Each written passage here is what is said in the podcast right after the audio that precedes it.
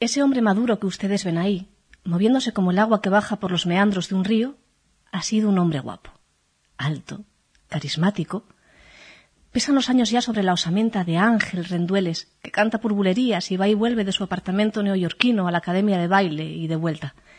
Ese hombre, que morirá en 2010, tiene una historia triste a sus espaldas, pero para conocerla tendremos que desplazarnos en el tiempo algunas décadas y en el espacio casi 5.500 kilómetros, todos los que separan Manhattan de Chicago.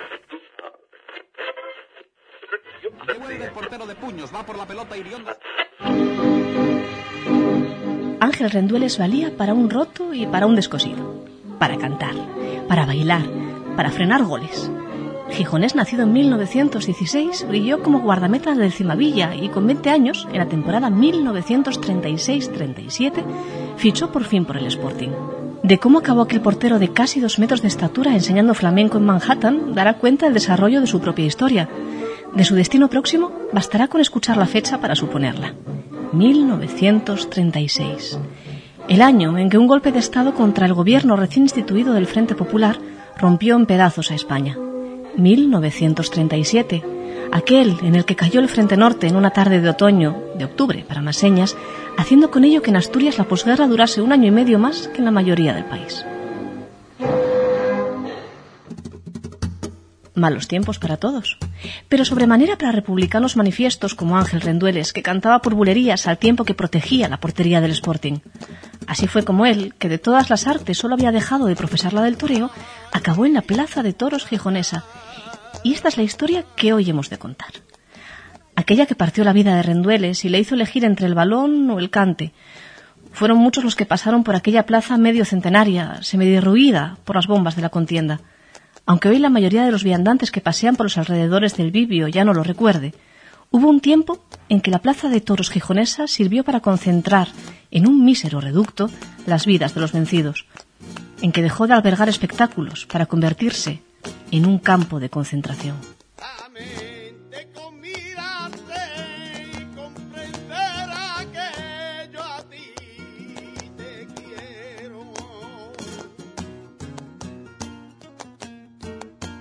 Sí, la Plaza de Toros Gijonesa fue un campo de concentración en la definición exacta del término. Un centro de detención que sirve para encerrar a personas sin que medie juicio previo, sin garantías judiciales y, por lo general, en un contexto de represión política. Como fue en el caso de Ángel Rendueles, el portero del Sporting y futuro cantador de flamenco en Manhattan, y del hombre que dejó escrito para la historia sus vivencias en el viejo coso, aunque no tanto por entonces, Gijones. Enrique Hiera Iglesias, militante de la CNT y combatiente del batallón 218, fue, como Rendueles, uno de los hombres que perdió la guerra. Su relato nos guiará por la historia de una plaza en la que nadie hubiera pensado cuando se construyó en el año 1888 como prisión.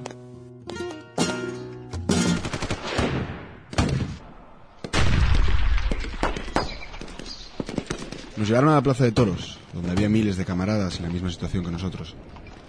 También había prisioneros en el Cerillero, la Igresión, el Coto, Falange y en las cuadras del cuartel de la Guardia Civil de los Campos.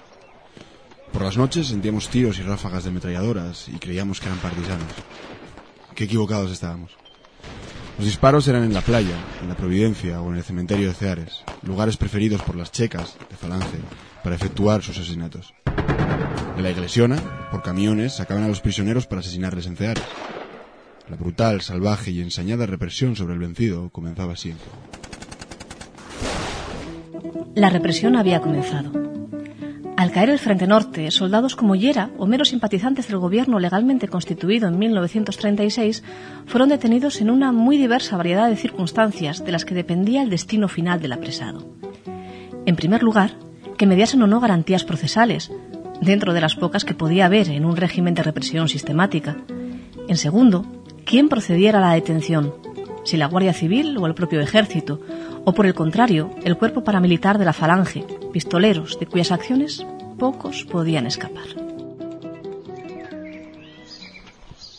Dentro del mal, los que estábamos en la plaza de toros teníamos cierta seguridad.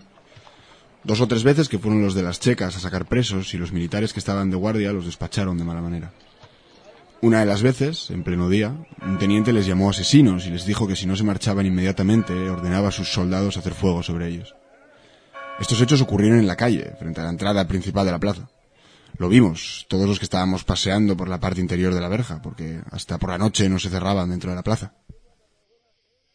Muy deteriorada por los bombardeos republicanos del verano del 36, contextualizados dentro del ataque a las plazas sublevadas de Simancas y Zapadores, la Plaza de Toros serviría como prisión provisional y campo de concentración en el Gijón de las primeras semanas tras la caída del Frente Norte. Un periodo tan breve como confuso en el que se llegaron a dar cita dentro del Bibio miles de prisioneros, que dormían sobre tablas en el suelo y se calentaban con las fogatas prendidas con la madera de los desvencijados burladeros del coso. Después de llevar siete días a base de manzanas, al día siguiente de llegar a la plaza de toros comenzaron a darnos de comer. También empezaron los palos. Irrumpían dentro de la plaza los guardias de asalto y al grito de aformar comenzaban a dar patadas, hostias y culatados. En quince días que duró mi estancia en la plaza solamente me cazaron una vez que estaba sentado, pues de pie corría más que ellos. Me dieron un culatazo en el pecho que me tiró de espaldas. Me levanté como si tuviera un resorte y emulando al mejor velocista llegué a la formación. Tuve dolores en el pecho y un renegrón que me duró más de un mes. Eso fue al principio, porque luego ya pusimos guardias en las puertas que nos avisaban cuando venían los del asalto y echábamos a correr de un lado para otro. En honor a la verdad, debo decir que los militares encargados de nuestra vigilancia, durante mi estancia en la plaza, no pegaron a nadie. Eran siempre los de asalto, claro que alguna autorización presentarían para que los dejaran pasar. Pero, ¿dónde habremos dejado a nuestro portero sportinguista, republicano y cantaor? Ángel Rendueles llegó a coincidir en la Plaza de Toros con quien por sus escritos nos está narrando la historia más desconocida del Bibio, y no, ni mucho menos, anónimamente. Entre otros, estaba en la Plaza de Toros un tal Rendueles, que en el año 36 era portero de fútbol del Sporting. Era muy simpático y un tanto alocado. Todos los días llegaba gente preguntando, unos por sus familiares, otros indagando en plan policíaco si estaba determinada persona, para luego reclamarla. Como éramos varios miles y todavía no nos habían hecho filiación alguna, cuando venían a preguntar por alguien, el oficial de guardia acudía a rendueles, y este se subía a un destartalado camión que estaba junto a la verja y pedía silencio. Contaba un par de chistes y nombraba a la persona reclamada. Esta, según viera quien preguntaba por ella, lo cual era fácil de averiguar, pues el oficial la acompañaba, se presentaba o no. Ni la actividad de la Plaza de Toros como campo de concentración, ni la estancia de Ángel Rendueles, ni de Enrique Llera duró mucho. Quince días estuvieron retenidos los asturianos en el Bibio hasta que un grupo de guardias de asalto, a principios de noviembre de 1937, entraron en tromba a sacarlos a diferentes puntos de encarcelamiento o, en las menos veces, hacia la libertad. Ni las condiciones de la plaza eran las idóneas para los presos, por descontado, ni tampoco para quienes les retenía. Las suertes de Hiera y Rendueles, como las de tantos presos de aquel efímero campo de concentración, serían dispares. Si Yera acabó en otro centro similar, en Riancho, Rendueles pudo contar con los contactos suficientes para obtener la libertad, pero no así para seguir prosperando en el universo futbolístico. Pronto conocería las mieles del Salón Arrieta, del humor y de los dulces movimientos de la bailarina madrileña Pepita de Inurria, a partir de entonces y para toda la vida su compañera de viaje. Volaron a Venezuela, pasaron por Argentina y terminaron sus días en Nueva York, propietarios de una academia de flamenco en Manhattan, donde no cabían las penurias que Rendueles, aún detrás de su eterna sonrisa y sempiterno buen humor, viviera en la plaza de toros gijonesa. Allí, no todos los presos corrieron su relativa buena suerte. A la salida de la plaza, una chica, llorando, gritó Adiós, padre, ¿dónde te llevan? Y al mismo tiempo trató de darle un abrazo. Un guardia de asalto le pegó una bofetada, la cogió bruscamente por un brazo y gritando ¡Ala roja! ¡Tú también! la metió en la formación. La llevó hasta el muelle y allí la mandó marchar.